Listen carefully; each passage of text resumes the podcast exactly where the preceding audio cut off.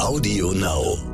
Er war 13 Mal, glaube ich, verhaftet. Er wurde in seiner Arbeit immer wieder behindert auf kuriose und aber auch auf wirklich offensichtliche Art. Ähm, sein Bruder war dreieinhalb Jahre in Haft, was als politisch motiviert äh, gilt.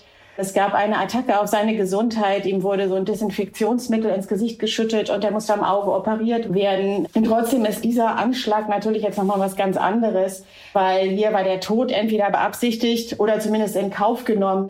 Alexei Nawalny gilt seit Jahren als der innenpolitische Gegner Nummer eins von Wladimir Putin, dem russischen Präsidenten. Seit Jahren beobachten russische Geheimdienste jeden Schritt, jeden Tritt, jede Äußerung des Rechtsanwalts und Bloggers. Seit Jahren wird der heute 44-Jährige bedrängt, behindert und oft auch tätlich angegriffen. Aber jetzt ist Nawalny für das Putin-Regime offenbar zu gefährlich geworden.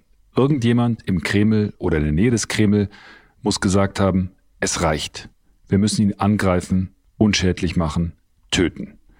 Es folgte nach schlechtester Manier der russischen Geheimdienste ein Giftanschlag in Sibirien. Jetzt, wenige Tage später, versuchen Ärzte der Charité in Berlin, Nawalnys Leben und seine Gesundheit zu retten. Wer ist Alexei Nawalny? Und warum erscheint er dem Regime ausgerechnet jetzt so gefährlich? Und was hat das möglicherweise mit den Protesten in Belarus zu tun? Ich freue mich sehr, darüber gleich mit meiner Kollegin Bettina Sengling sprechen zu dürfen. Sie war acht Jahre lang Sternkorrespondentin in Moskau, ist jetzt Reporterin und kennt das Land und die Region so gut wie wenige Journalisten in Deutschland. Stern nachgefragt. Und damit herzlich willkommen zu Nachgefragt, dem Stern Podcast. Mein Name ist Florian Güsken und ich freue mich wirklich sehr, Sie auch heute und hier wieder begleiten zu dürfen. Und damit gleich zu Bettina Sengling, zu dem Giftanschlag auf Alexei Nawalny und zu Geheimdienstmethoden, die nicht nur an James Bond-Filme erinnern, sondern auch an die dunkelsten Kapitel des Kalten Krieges.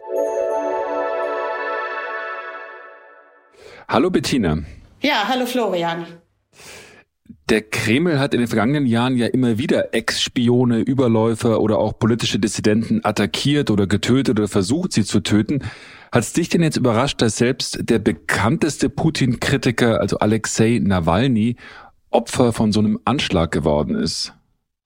In erster Linie hat es mich natürlich äh, zutiefst erschüttert und äh, entsetzt. Auf erschreckende Art äh, kann man nicht sagen, dass dieser Anschlag jetzt wirklich überraschend ist. 2015 können wir uns daran erinnern, wurde der berühmte, sehr bekannte, langjährige Oppositionelle Boris Nemtsov wirklich erschossen am Roten ähm, Platz mitten in Moskau. Nawalny selbst ist oft gefragt worden, warum er eigentlich noch lebt, beziehungsweise nicht im Gefängnis ist. Das hat er selber oft zitiert und hat dann gesagt, dass er es selber nicht weiß.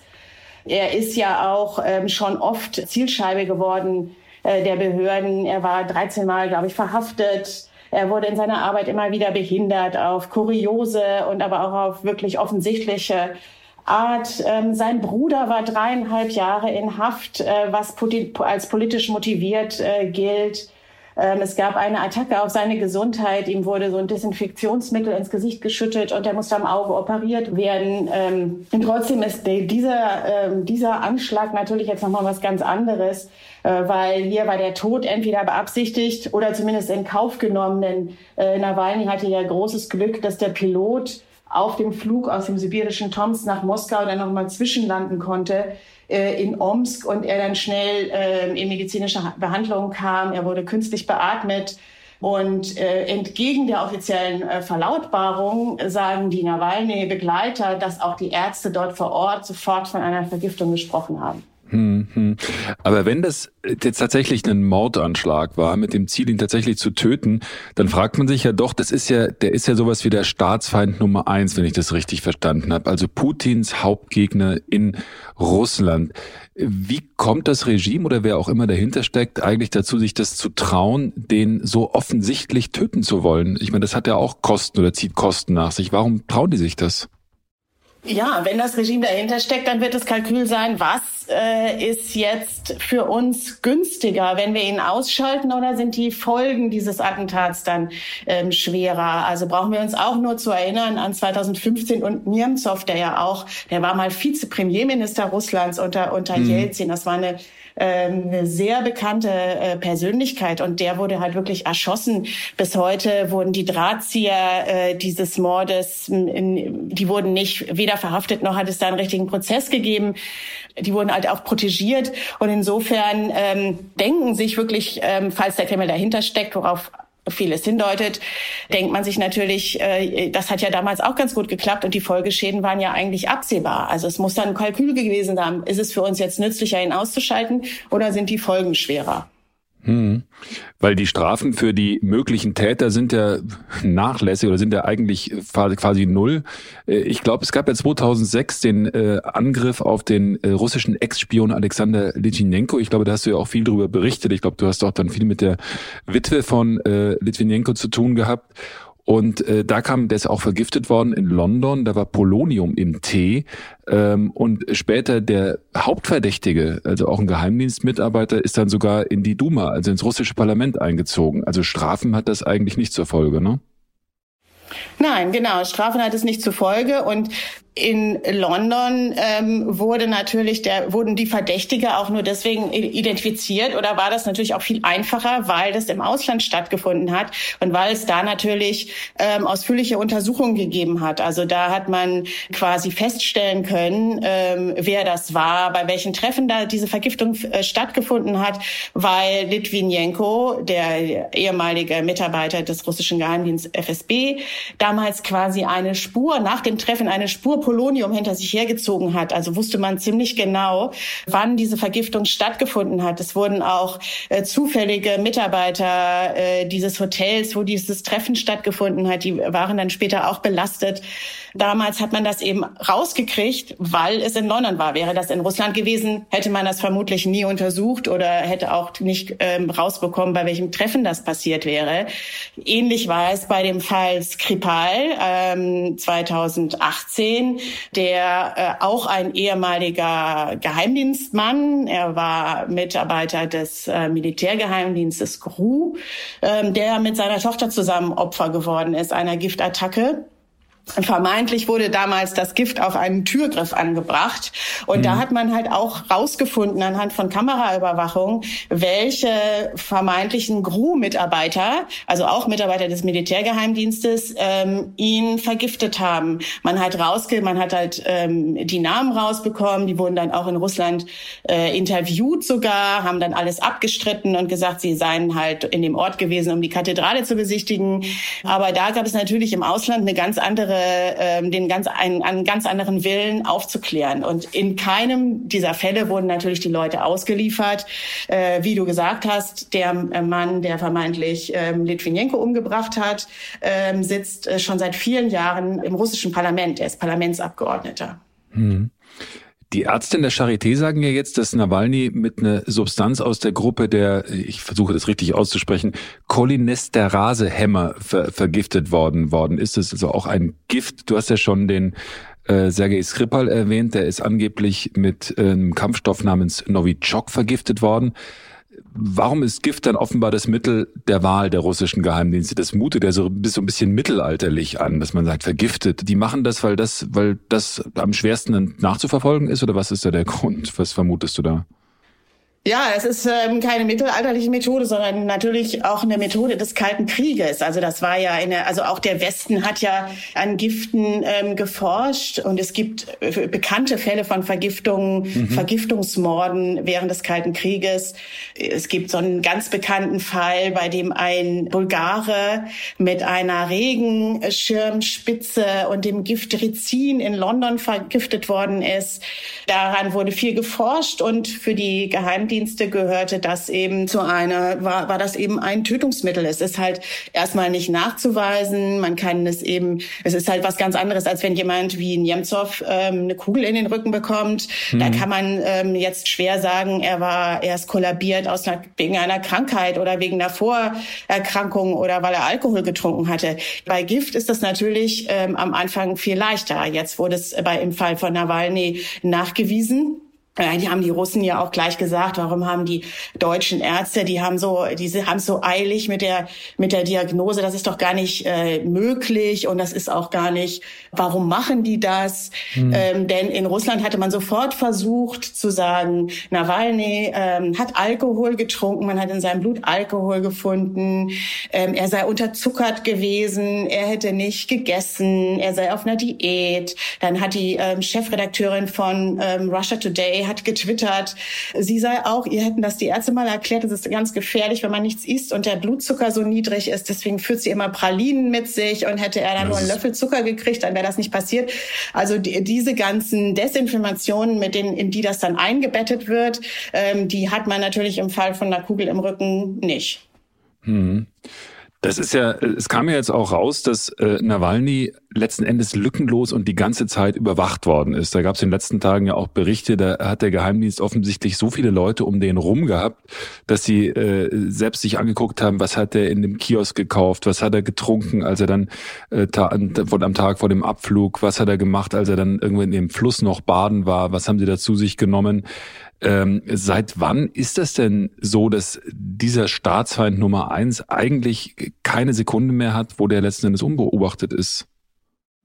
Darüber hat er sich schon ganz, ganz ähm, früh beklagt. Also es gab ja in Russland ähm, 2012, 2013 eine große Welle von ähm, Massenprotesten, vor allen Dingen in den großen Städten, vor allen Dingen in mhm. Moskau. Und schon damals hat er gesagt, dass er quasi ähm, ständig verfolgt wird. Und jetzt hat er gesagt, dass es halt äh, quasi absurde Ausmaße, äh, also hat er in letzter Zeit gesagt, dass es absurde Ausmaße annimmt, dass er weiß, dass seine Familie immer beschattet wird, dass immer hinter ihm hinter jemand herfährt, dass er nie alleine ist und dass ähm, er lügen würde, wenn er sagt, sagen würde, dass man sich an sowas gewöhnen kann. An sowas kann man sich hm. nicht gewöhnen und sowas ist lästig.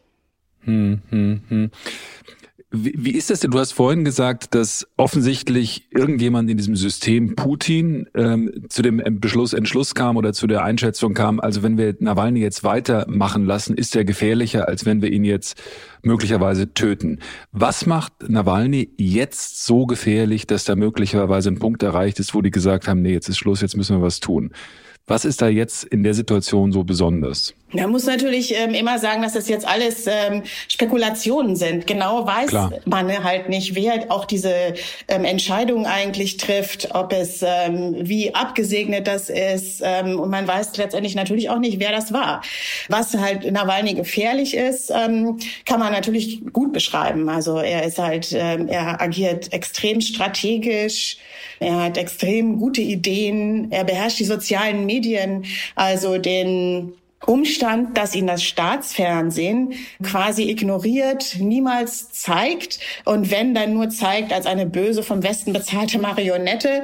Diesen Umstand macht er sich zunutze, indem er sich eben ein äh, Medi also ein wirklich umfangreiche Berichterstattung in den sozialen Medien aufgebaut hat. Also er hat auf seinem YouTube-Kanal über eine Million Abonnenten. Manche Videos von ihm werden über 30 Millionen Mal angeklickt. Er ist da einfach äh, sehr sehr, sehr, sehr, schlagkräftig. Ähm, mhm. er hat gute Strategien, ähm, auch für Wahlen, zu denen er niemals zugelassen wird. Er hat sich ausgedacht, äh, wie man die Kreml-Partei, wie man der Kreml-Partei ähm, einiges Russland ähm, schaden kann. Und er ist extrem populär, besonders bei jungen Leuten. Er bringt die Leute auch auf die Straße. Im vergangenen Jahr gab es Massenproteste in Moskau ähm, anlässlich des, der Wahlen des, zum Stadtparlament, die in Wirklichkeit ähm, äh, nie jemanden interessiert haben. Hm. Auch da hatte der Partei einiges Russland großen Schaden zugefügt, ähm, weil die, glaube ich, etwa die Hälfte ihrer Kandidaten nicht durchgekriegt haben, weil die Leute nach äh, der Strategie Nawalnys gewählt haben. Du hast ja gesagt, dass äh, es zum Teil natürlich auch um Wahlen geht. Äh, es war ja nicht immer so, dass der Nawalny nicht zugelassen war zu Wahlen. Also 2013 ist er ja für, hat er ja für das Amt des Bürgermeisters in Moskau kandidiert und da sogar 27 Prozent gewonnen. Ne? Ja, genau. Da hat man ihn vielleicht auch ein bisschen unterschätzt. Könnte so sein. Da war er zugelassen. Er wollte gerne ähm, bei den Präsidentschaftswahlen auch kandidieren. Da war im Grunde auch schon klar, dass sie ihn nicht zulassen würden.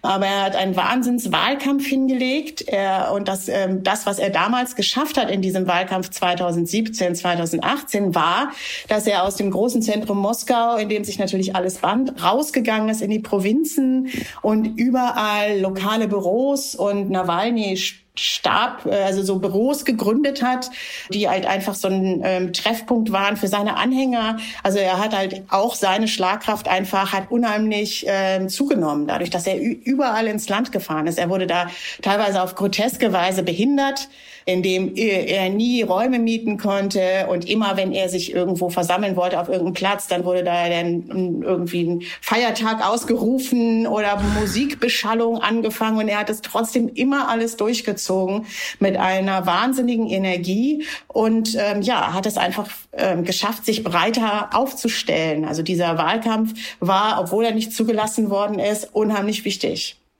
Das heißt, er ist nicht nur ein, ein, also quasi ein Tribun der Städte, weil man, äh, sondern ist durchaus auch auf dem Land jemand, der akzeptiert ist als Putin-Gegner und dort auch Unterstützer hat.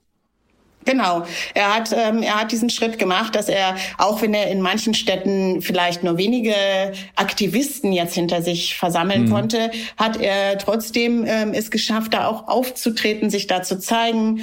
Und ähm, über das Internet ist er natürlich sowieso einer gebildeten und jungen ähm, Bürgerschicht, äh, weil ist er halt, ist er schon mittlerweile sehr bekannt, ja. Mhm. Der hat ja, glaube ich, weil du auch über den YouTube-Kanal und die äh, große Reichweite gesprochen hast, die er über den YouTube-Kanal hat, der hat sich ja zum Teil darauf konzentriert, dann über diesen YouTube-Kanal auch Korruption offenzulegen. Also von russischen Eliten, ich glaube sogar von dem Ex-Präsidenten äh, Medvedev, äh, zu zeigen, was die mit ihrem Geld alles anstellen. Ich glaube, da geht es um Reichtümer, Villen, toskanische Villen. Ähm, und äh, ist Korruption was, was tatsächlich dann für die, für die russische Öffentlichkeit ein Thema ist? Oder warum hat er sich das Thema gesucht? Ja, da mit dem Thema ist er groß geworden, mit dem Thema ist er bekannt geworden. Er hat ja angefangen als Blogger. Er ist ja auch von Haus aus Jurist. Damit ist er groß geworden. Er ist auch ähm, Gründer und Vorsitzender einer Stiftung zum Kampf gegen Korruption. Und ähm, natürlich treibt das ähm, die Menschen um, ähm, der wirklich überbordende Reichtum der Eliten in einer Weise, den wir uns ähm, gar nicht vorstellen können der äh, diese Recherche über den Reichtum Medvedevs, des langjährigen Premierminister und zeitweise Präsidenten. Putin durfte aus verfassungsrechtlichen Gründen nicht mehr Präsident sein, musste dann einen Vertrauten zum Präsidenten machen. Das war dann äh, der damalige Premierminister Medvedev und deswegen war er kurz ähm, selbst Präsident und war danach dann mhm. wieder Premierminister, was die ersten Massenproteste in Russland auch ausgelöst hat. Und um Medvedev geht es in seiner bekanntesten Recherche. Das zeigt halt wirklich ähm, schlossartige Anwa äh, Anwesen äh, mit Hubschrauberlandeplatz, riesig groß und sogar mit ein, in einem großen Teich mit einem Haus für Enten. Und so wurde die Ente ganz lange zu dem quasi Antikorruptionsaccessoire äh, während einer großen Protestwelle, die ausgelöst worden ist durch diesen Film. Die haben dann einfach Enten hochgehalten oder Gummienten oder wie muss man sich das ja, vorstellen? Genau. Genau, die gab es, glaube ich, auch Gummienten gab es eine Zeit lang mal zu kaufen in, ähm, über seine ähm, über so eine Art Online-Shop, den er hatte. Und es gab so ähm, teilweise sind die so mit riesigen Gummienten auf die Straße gezogen. Das war die Anspielung auf das Entenhäuschen ähm, bei Medvedev. Hm. Vor Medvedevs Schloss, muss man schon richtig sagen. Das weiß im Grunde auch jeder in Russland. Mir hat absurderweise mal in einer russischen Stadt in der auch Nawalny aufgetreten ist, ein Taxifahrer gesagt, er findet das unmöglich, dass sich Nawalny bereichert und bekannt werden will, aufgrund von Dingen, die doch sowieso jeder weiß. Also es weiß doch jeder, dass die Leute klauen. Und wieso kann es sein, dass jemand auf so offensichtlichen Dingen einfach so bekannt werden will und sich ähm, so eine Popularität, wie er dachte, so erschleicht? Das fand ich total kurios gedacht. Natürlich weiß das, das, auch jeder, dass, dass in Russland geklaut wird, dass auch die Gouverneure äh, extrem reich sind, äh, dass deren Kinder extrem reich sind. Das ist kein Geheimnis. Aber es klingt ja so, als ob ein, zumindest ein Teil der Bevölkerung das als Kavaliersdelikt begreifen würde, dass die, die Eliten sich da die Kassen voll machen ähm, auf, ähm, mit, dem, mit den Zugängen, die sie über die Staatsämter haben. Ja, das ist verrückt. Das ähm, kann man bei uns nicht so richtig verstehen. Und ich habe das auch, ja, ich, ich finde das auch schwer zu begreifen. Ich fand es ganz schwer zu begreifen, auch in der Ukraine, wo das dann wirklich mal nach der Revolution äh, richtig offensichtlich geworden ist, weil man in das Schloss des ehemaligen Flücht Präsidenten Janukowitsch, das konnte man besichtigen, das kann man immer noch besichtigen, da werden mhm. richtige Führungen durchgemacht, da konnte man das mal sehen, da war es also wirklich mit den Händen zu greifen. Und trotzdem gab es noch Leute, die ihn verteidigt haben. Mich hat interessiert, wieso. Und dann sagen die Leute als Argument, ja, natürlich, jeder, der an die Macht kommt, der klaut doch. Wenn die dann hören, dass ähm, äh, Merkel zum Beispiel in einer Wohnung wohnt, dann sagen sie, ja klar, du glaubst, dass die in einer Wohnung wohnt. Was meinst du, was die für Anwesen hat, Anwesen hat irgendwo äh, im Ausland? Das glaubst du doch wohl selber nicht. Das ja, die ist, hat in Wirklichkeit das hat ist die, als Kavaliersdelikt. Delikt. Und auch Anhänger von Nawalny, so junge Leute, die haben mir mal erzählt, dass sie immer Ärger haben mit ihren Eltern und dann ihren Eltern sagen, jetzt guck dir doch mal den Film an, äh, guck dir doch mal den Film an, wie Medvedev lebt. Äh, das kann man doch nicht schlecht finden. Und dann sagen sie, ja, natürlich klauen die. Jeder klaut. Aber trotzdem, das, was er macht, ist nicht richtig. Na, ähm, Merkel hat die bekannte Datsche in der Uckermark, äh, wo sie dann äh, Gemüse anbaut. Ich glaube, das ist deren einzige Ausflucht. Ja, aber das glaubst mal, die, du. Ja, das glaube ich. Ja, das, das ist aber in, ja. in, in, in, Wirklichkeit sieht das natürlich ganz ganz anders aus. Die, was mich noch interessiert, ich habe gelesen, dass der Nawalny ja, äh, auch wenn der jetzt oft als Held, auch als Tribun porträtiert wird, tatsächlich ja auch zumindest zeitweise äh, ziemlich extreme nationalistische Positionen vertreten hat. Woran lässt sich das denn festmachen? Ich habe gelesen, dass der Mitte der Nullerjahre oder äh, bei sogenannten Russenmärschen aufgetreten ist, die von den extremen Rechten organisiert worden sind. Wie schätzt du das ein? Hat er so diese nationalistische Schiene auch in seinem Denken durchaus drin?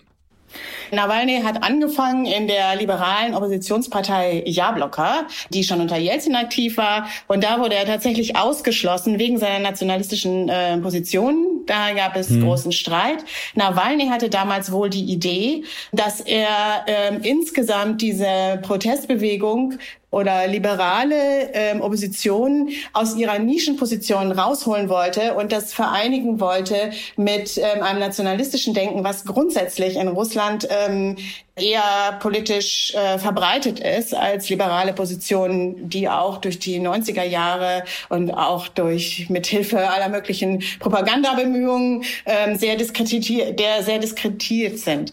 Er hat damals auch wirklich äh, stark nationalistische Töne angeschlossen. Allerdings ist das seit, hat er sich davon stark distanziert mittlerweile. Und mhm. das ist wirklich nicht mehr aktuell.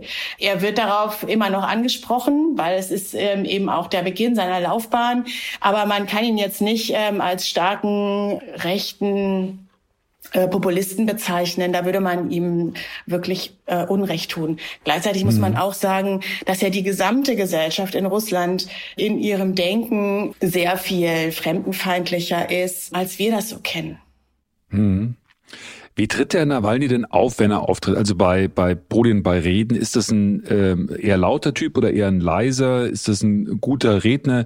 Ich fand auffällig, ich habe mir mal so ältere Fotos angeguckt, da sah der auch so ein bisschen chubby aus. Mittlerweile ist er ja auch hager, sportlich, athletisch, äh, sieht auch super aus.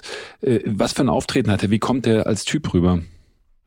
Ja, der, der kommt halt sehr modern rüber. Auch gerade, ähm, wenn man ihn vergleicht mit den Kremlbeamten, die ja oft sehr sowjetisch wirken, kommt er natürlich wie so ein, also kommt er überraschend modern. Ähm, ja, wirkt er einfach überraschend modern. Er ist ein sehr guter Redner. Er hat totales Charisma und ähm, holt die Leute auf den Plätzen ähm, dann auch ab bei ihren eigenen Problemen. Er fängt dann eben äh, bei dem Naheliegenden an, wie, wie sind die Löhne, wie geht es, wie sieht es bei euch in, in, den Krankenhäusern aus, welcher Gouverneur hat sich wo was gebaut, ähm, wie teuer waren die Straßen, die zuletzt gebaut worden sind, was wird gerade nicht gebaut.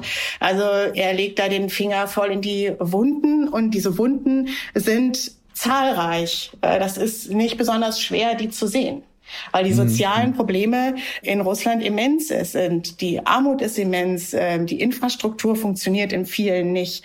Und deswegen ähm, ist er auch so gefährlich, weil er mhm. das kann. Er kann die Leute mhm. da abholen und er kann mit ihnen in ihrer Sprache darüber sprechen, was bei ihnen nicht funktioniert. Im, Im September, genauer gesagt am 13. September, stehen ja in Russland jetzt wieder no Wahlen an. Also da werden 20 äh, Gouverneure neu gewählt und insgesamt elf regionale Parlamente. Und Nawalny hat ja offensichtlich eine Strategie hat sich ausgedacht, äh, Putin zu schaden, indem er das Projekt kluge Wahlen ausgerufen hat. Also kurz gesagt heißt das, dass er die Putin-Kritiker auffordert, jeweils insgesamt einen Gegenkandidaten zu unterstützen, sich also nicht zersplittern zu lassen, also nicht verschiedene Gegenkandidaten zu wählen, sondern bei allen diesen Wahlen zu sagen, wir wählen einen, um der, der Putin-Partei einiges Russland möglichst zu schaden. Glaubst du, dass das möglicherweise eine Aktion war, die das fast zum Überlaufen gebracht hat? Oder wie schätzt du das ein? Wie ist die Relevanz von diesen Wahlen? Ich glaube jetzt, dass die, dass die, dass diese ähm, Strategie schon sehr lästig ist. Die kann auch eben unangenehme Folgen haben, wie letztes Jahr in Moskau, wo ähm, viele Kandidaten der Kreml-Partei daraufhin durchgefallen sind. Da hat ein Gouverneur gewonnen, äh, der auch äh, zu einer anderen Partei gehörte, nicht zu dem, äh, nicht zu einigen Russland.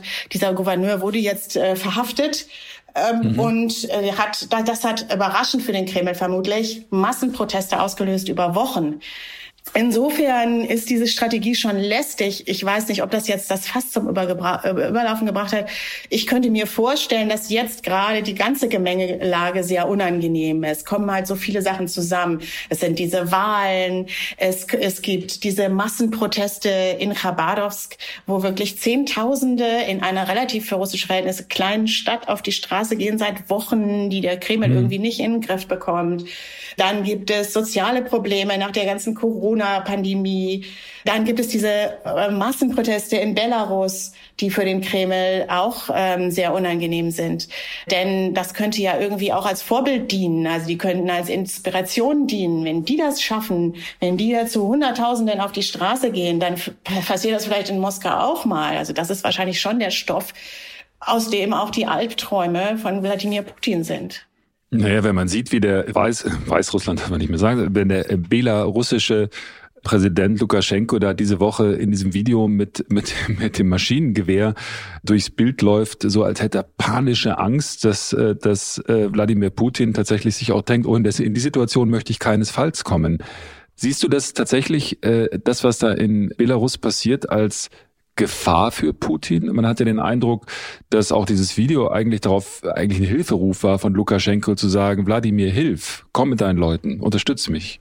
Ich weiß nicht, ob das Video so eine Hilferuf war oder ob es halt irgendwie auch als Einschüchterung gedacht war oder ob es jetzt irgendwie ein Zeichen war, ich gebe nicht auf, ihr könnt halt äh, so lange auf der Straße rumlaufen, wie ihr wollt. Ich weiß nicht, was dahinter steckte. Es wirkte ja mhm. letztendlich vor allen Dingen schon fast komisch, so wie er da mit, seiner, mit seinem Gewehr da aufgetreten ist. Das war, also es wirkte auch hilflos, fand ich. Also was, was das jetzt zu bedeuten hat, weiß ich nicht. Aber ich glaube auf alle Fälle, dass diese Massengegnerschaft, äh, dass so viele Menschen ähm, dann bereit sind, auf die Straße zu gehen, obwohl die, obwohl die Proteste zuvor ja brutalst äh, niedergeknüppelt worden sind, mhm. dass die Leute sich nicht einschüchtern lassen und trotzdem ähm, so massiv protestieren, auch nicht nur in der Hauptstadt, sondern in vielen Städten. Ähm, das ist natürlich schon ein sehr erschreckendes Szenario und natürlich will es Russland dahin nie kommen lassen. Also da muss ähm, irgendwie äh, irgendwas her, damit man es zu so einem Protestlevel erst gar nicht kommen lässt. Und mhm. ähm, 2012, äh, 2013 gab es diese Massenproteste in, in, in Moskau, die relativ schnell wieder abgeebbt sind. Damals hat man irgendwie versucht, dann ähm, willkürlich einfach irgendwelche Leute zu verhaften, denen, die, denen den Prozess zu machen, die dann für lange Zeit wirklich einzusperren. Das hat geholfen, aber auf so eine subtile Art. Also man hat ja nicht alle eingesperrt oder man hat nicht auf die Leute geschossen oder so. Da hat noch relativ wenig auch ausgereicht. Dann gab es diesen wahnsinnigen Patriotis, äh, patriotischen Höhenflug durch die Annexion der Krim, die ja in Russland und Putin Zustimmungswerte über 80 Prozent gebracht hat. Aber davon konnte er dann auch nur noch kurz profitieren. Und jetzt ist es irgendwie schwierig, gerade offenbar diese gesamt ähm, schwierige Gemengelage aus sozialer Unzufriedenheit, diesen Massenprotesten in Belarus, äh, das irgendwie in den Griff zu kriegen. Das heißt, dann wäre das Attentat, wenn man das so nennt, auf, ähm, auf Nawalny auch ein Mittel der Abschreckung mit der Botschaft, Leute, wenn ihr euch gegen dieses System in irgendeiner Form auflehnt, wir schrecken nicht davor zurück, selbst den bekanntesten Gegner zu töten. Naja, oder, oder es soll halt natürlich den bekanntesten Gegner oder den effektivsten und stärksten Gegner ausschalten. Also mhm. er ist es eben, der diese Videos macht und der die Leute eben zu Zehntausenden auf die Straße gebracht hat. Denn äh, natürlich wissen sowieso alle Leute in Russland, dass Protest und ähm, dass jede Art von politischer, politischen Aktionismus oder politischer Kritik äh, zu jeder Zeit Konsequenzen haben kann. Hm. das weiß die, auch jeder. Also wie, wie ist denn die Opposition aufgebaut? Äh, Gibt es denn jetzt Leute, die letzt, ist, ist die so einheitlich, dass man sagen könnte, die könnten Nawalny, wenn man jetzt mal annehmen würde, dass der ausfällt, vielleicht äh, tatsächlich jetzt auch physisch so getroffen ist, dass er erstmal auch nicht mehr politisch aktiv werden kann, dass die den ersetzen können? Gibt es da sowas wie einen natürlichen Nachfolger? Es gibt natürlich die Nawalny-Leute, die gut aufgestellt sind. In den letzten, äh, bei den Protesten zum Beispiel in Moskau, da war dann auf einmal eine junge Frau sehr aktiv und ist auch sehr populär geworden, Lyubov Sobol.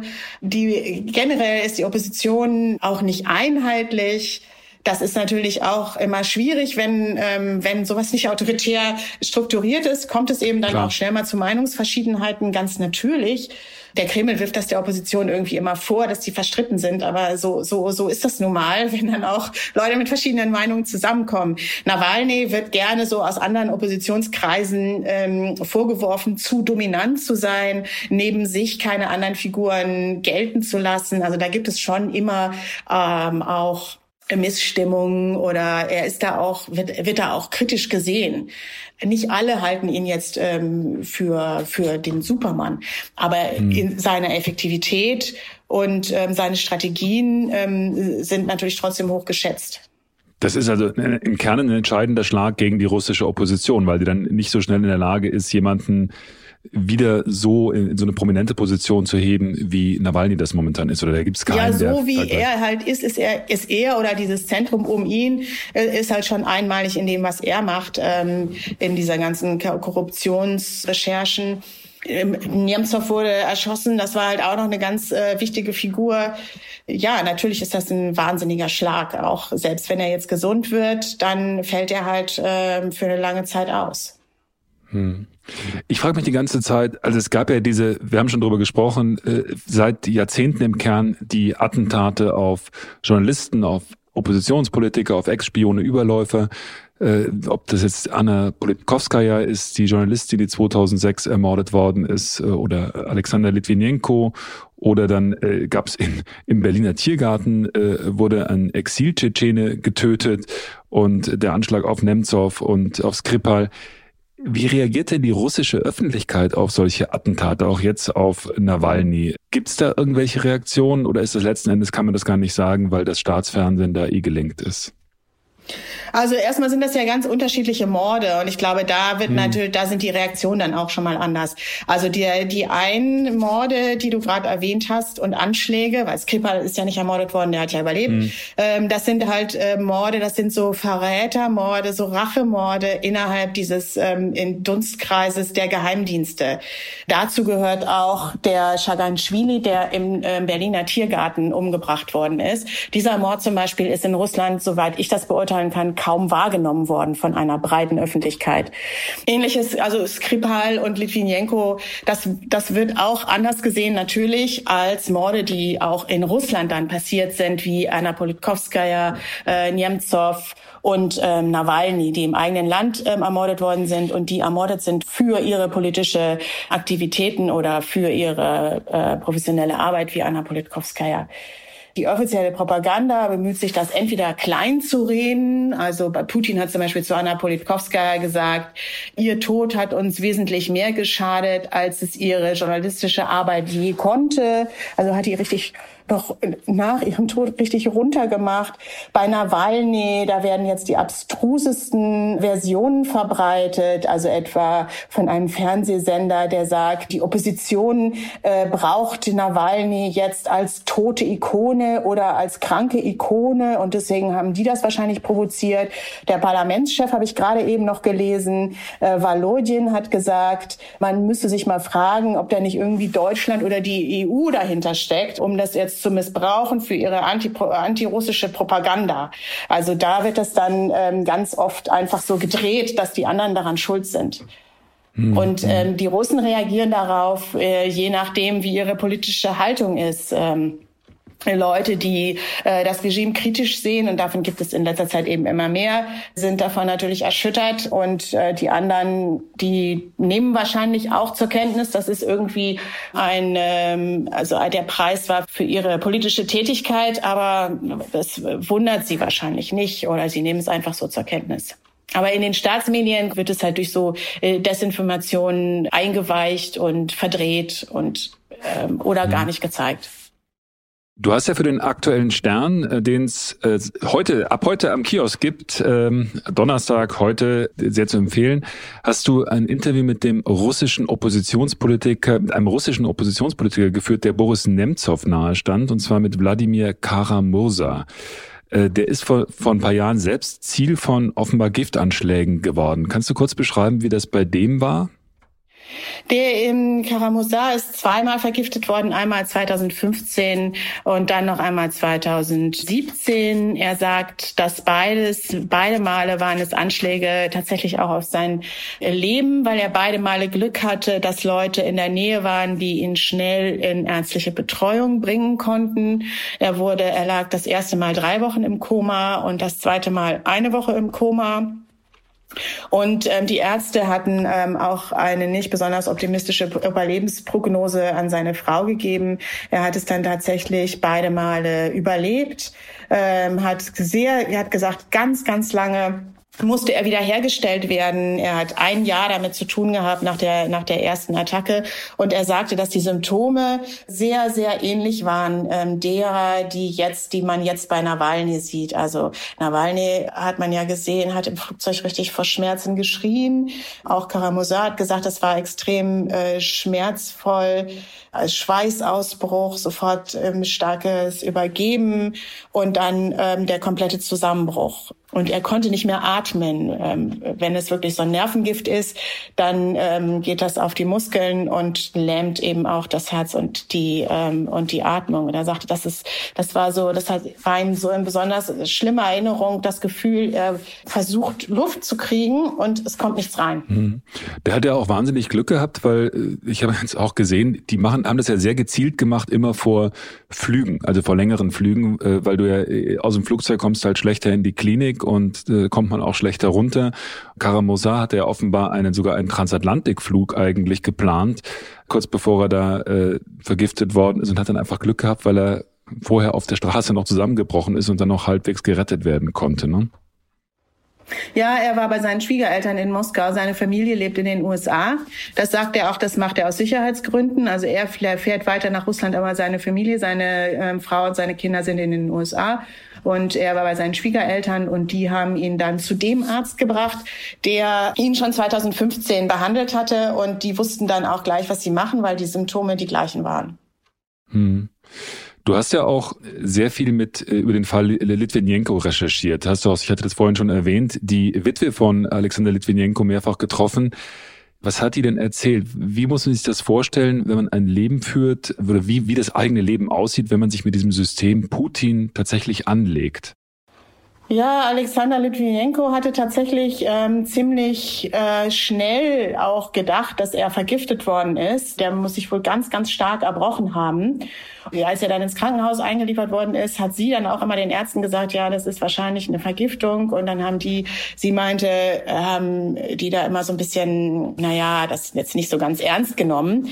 Und erst als dann seine Haare ausgefallen sind und er aussah wie so ein Strahlenopfer, hat man dann mhm. angefangen, richtig äh, nach Gift zu suchen und fand dann erst irgendwie Thalium, glaube ich, und danach ein paar Stunden vor seinem Tod äh, dieses äh, Polonium. Er wusste, dass er in Gefahr ist, aber ich denke, so, er war ja auch im Exil in, in London und umgab mhm. sich da mit einer, mit dem damaligen Gegner des Putin-Regimes, Boris Berezowski, ähm, das war ihm schon klar, dass er da nicht mit, also dass er da auf Konfrontation liegt, aber er war jetzt, ähm, hat jetzt keine Sicherheitsvorkehrungen oder so äh, getroffen. Also sie hat das später auch nach seinem Tod abgelehnt und hat gesagt, dass ihr Kind irgendwie normales Leben führen soll und hat auch keine, keine Sicherheitsbeamte irgendwie um sich. Das war jetzt ziemlich eindrucksvoll, äh, diese Bilder aus Omsk, wo plötzlich dann die Geheimdienstmitarbeiter in der Klinik waren und da letzten Endes das Regime sofort übernommen haben und alles gesteuert haben. Welche Rolle spielen denn insgesamt die Geheimdienste im System Putin? Du hast ja schon, ich glaube, zwei erwähnt, wenn ich das korrekt wiedergebe, äh, RU und äh, FSB, wenn das, wenn das die richtige Bezeichnung ist. Welche Rolle, Rolle spielen die denn in, in, dem Apparat? Ist das, was man in Amerika ja so Deep State nennt, ein Staat im Staate? Oder wie ist das? Putin ja. war ja selber Geheimdienstmitarbeiter. Ne? Ja, Putin war selber Geheimdienstmitarbeiter und es ist tatsächlich so, dass unter ihm ähm, die gesamten Sicherheitsstrukturen sehr viel stärker geworden ähm, sind und auch ein großer Teil des ähm, Haushalts für die Sicherheitsstrukturen verschiedener Art auf, ähm, ausgegeben werden. Der FSB ähm, ist extrem ausgebaut und ähm, hat quasi, äh, man hat immer gedacht, der KGB in der Sowjetunion, ähm, der wird irgendwie in den 90er Jahren zerschlagen, aber der ist dann wiedergekommen. Und mir hat es mal jemand so erklärt, dass es in der Sowjetunion zum KGB immer ein konkurrierendes Ministerium gegeben hat, nämlich das Innenministerium. Und diese Konkurrenz gibt es unter Putin nicht. Da ist FSB ist der klare, dominiert äh, ganz klar. Ähm, und das macht den ähm, Geheimdienst dann auch so mächtig und einflussreich. Hm. Also FSB, der wird vom Innenministerium gesteuert, ne? Das ist der ähm, Inlandsgeheimdienst und ähm, gibt noch den Auslandsgeheimdienst mhm. und es gibt ähm, den Militärgeheimdienst ähm, GRU, der eben ähm, sehr in den Fokus gerät, als es um den Mord an Skripal ging und auch ähm, äh, um den Mord an Rangashvili im Tiergarten.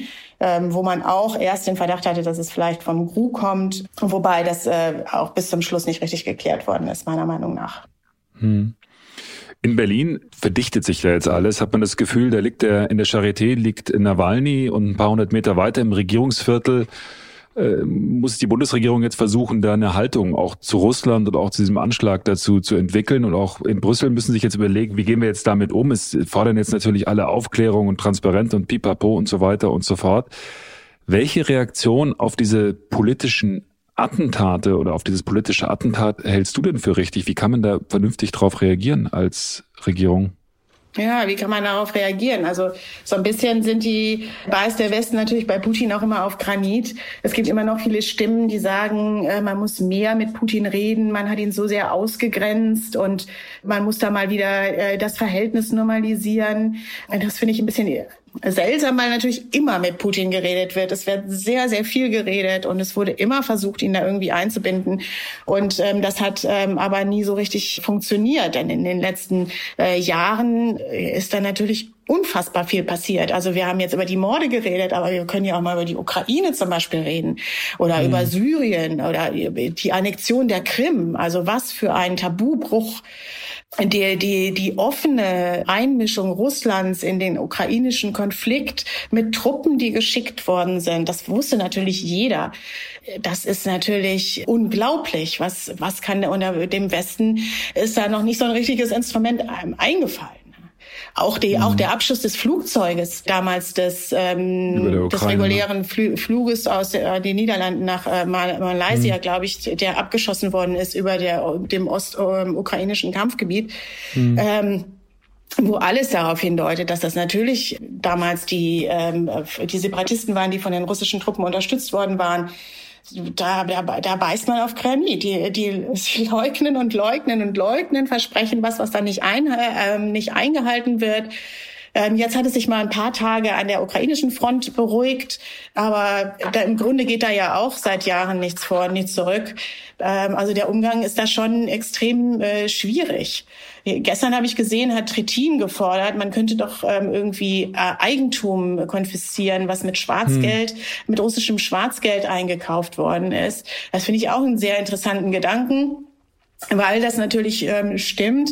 Ähm, interessanterweise ist die russische Elite ja so aufgebaut, dass sie im Innern ähm, den Westen immer verteufelt und sagt, im Westen ist Sodom und Gomorra, aber in Wirklichkeit ihre äh, Familien dort leben, zur Schule gehen, ähm, Anwesen haben, äh, Konten haben und so weiter. Und natürlich kann man damit vielleicht noch mehr anfangen. Das war ja auch interessant in deinem Gespräch mit dem Wladimir Karamosa, dass er auch gesagt hat, was denen wirklich tu wehtut, ist, wenn bestimmte Ministerialbeamte beispielsweise in den USA auf Listen gesetzt werden, wo dann Konten eingefroren werden oder tatsächlich Eigentum auch eingefroren wird, an das sie dann nicht mehr dran können. Ne? Das ist ja der gleiche Gedanke, den man dann auch in Europa weiterverfolgen könnte.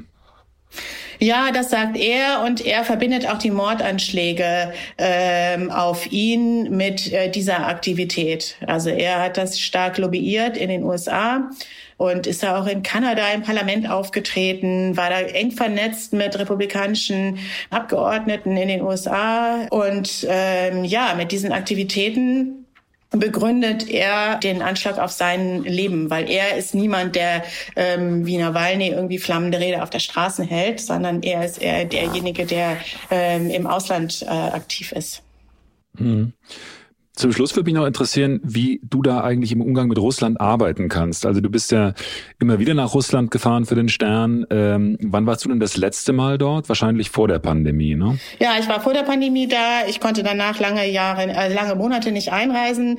Ähm, jetzt ähm, soll es irgendwie für akkreditierte äh, Korrespondentinnen offensichtlich gibt es da eine Sonderregelung so dass das jetzt wieder möglich ist. Eigentlich sind die Grenzen noch zu. Ähm, ich ähm, bin schon sehr lange in Russland, äh, arbeite schon sehr lange in Russland. Ich war viele Jahre Korrespondentin von 95 bis mhm. 2003 und ähm, habe natürlich festgestellt, ähm, dass das Arbeiten ähm, im Vergleich zu meiner Anfangszeit viel, viel, viel schwerer geworden ist. Es gibt ganz viele mhm. Bereiche, aus denen man fast keine Informationen bekommt, wo auch der Zugang ähm, nicht möglich ist. Also das ist alles, was mit Sicherheitsapparaten zusammenhängt.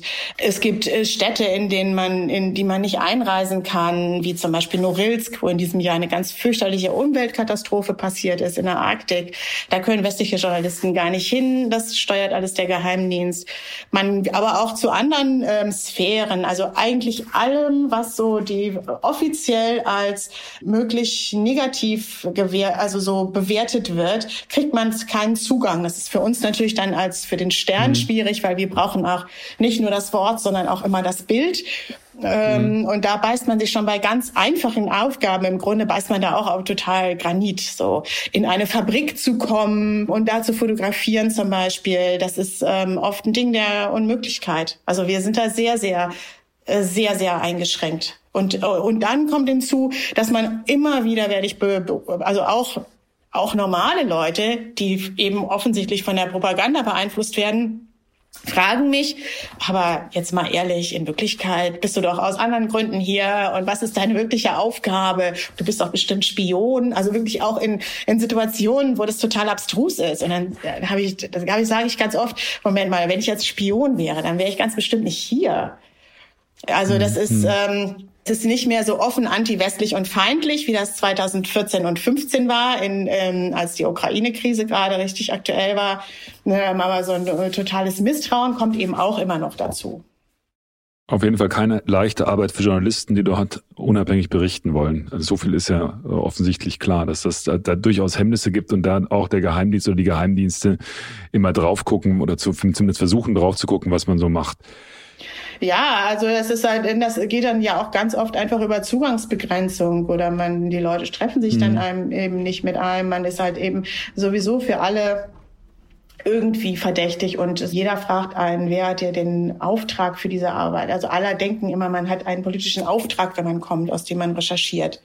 Und bei den offiziellen Stellen ist es dann ganz eben ganz oft so, dass man eben einfach ähm, auch kein Nein kriegt. Man kriegt ganz oft gar nichts oder man kriegt ganz oft, rufen Sie in einer Woche an, rufen Sie in zwei Wochen nochmal an, rufen Sie in drei Tagen nochmal an, bis man dann irgendwann mal geschnallt hat, äh, das war jetzt ein Nein. Also da traut, man kriegt auch das Nein nicht richtig, sondern man kriegt dann gar nichts und man wird dann immer vertröstet und äh, das macht es dann schon äh, unheimlich schwierig. Gerade bei, bei so einfachen, bei Dingen, die wir einfach einfach finden würden normalerweise.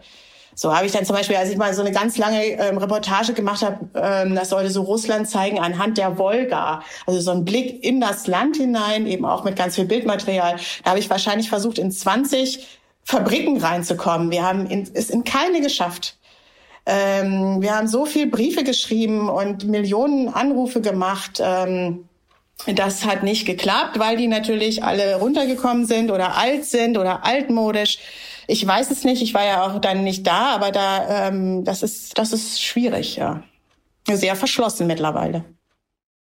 Aber äh, gleichwohl umso interessanter und also ich, also ich habe auf jeden Fall sehr, sehr viel auch allein aus dem Gespräch über Russland und die Opposition und auch die Rolle von ähm, Alexei Nawalny gelernt. Vielen Dank für diese, für die Erklärung, für die Erläuterung und ich wünsche dir für die äh, Recherchen, die du hoffentlich dann in Russland bald machen kannst, äh, trotz Corona, äh, alles Gute und äh, freue mich vielleicht irgendwann wieder mit dir über genau das Thema sprechen zu können. Danke dir. Ja, vielen Dank. Danke. Tschüss. Tschüss. Man kann nur wünschen, dass es Alexei Nawalny bald wieder besser geht, dass er bald wieder so gesund ist, dass er seinen politischen Kampf wieder aufnehmen kann. Klar, es wäre vermessen, hier zu behaupten, es gäbe eine leichte Antwort auf die Frage, wie denn nun die deutsche und auch die europäische Politik mit Russland und dem Putin-Regime umgehen sollten. Und dennoch finde ich die Idee sehr überzeugend, dass zumindest die Handlanger spüren sollten, dass es für den Westen schlicht nicht hinnehmbar ist, wenn politische Gegner auch in Russland mundtot gemacht werden, wenn sie um Leib und Leben fürchten müssen. Der Vorschlag, klare Vorgaben dafür zu schaffen, wann Konten eingefroren werden, wann Besitz beschlagnahmt wird, klingt für mich zumindest nach einem richtigen Ansatz. Auch wenn das vermutlich, und das ist wahrscheinlich auch der Teil der Wahrheit, nicht den ganzen Kreml erzittern lässt. So, und damit wären wir am Ende der heutigen Folge. Schön, dass Sie dabei waren. Ich würde mich freuen, wenn Sie auch das nächste Mal reinhören würden. Bis dahin, alles Gute, bleiben Sie gesund. Tschüss. Stern nachgefragt. Dieser Podcast ist Teil der Initiative Zeit, die Dinge neu zu sehen. Audio Now.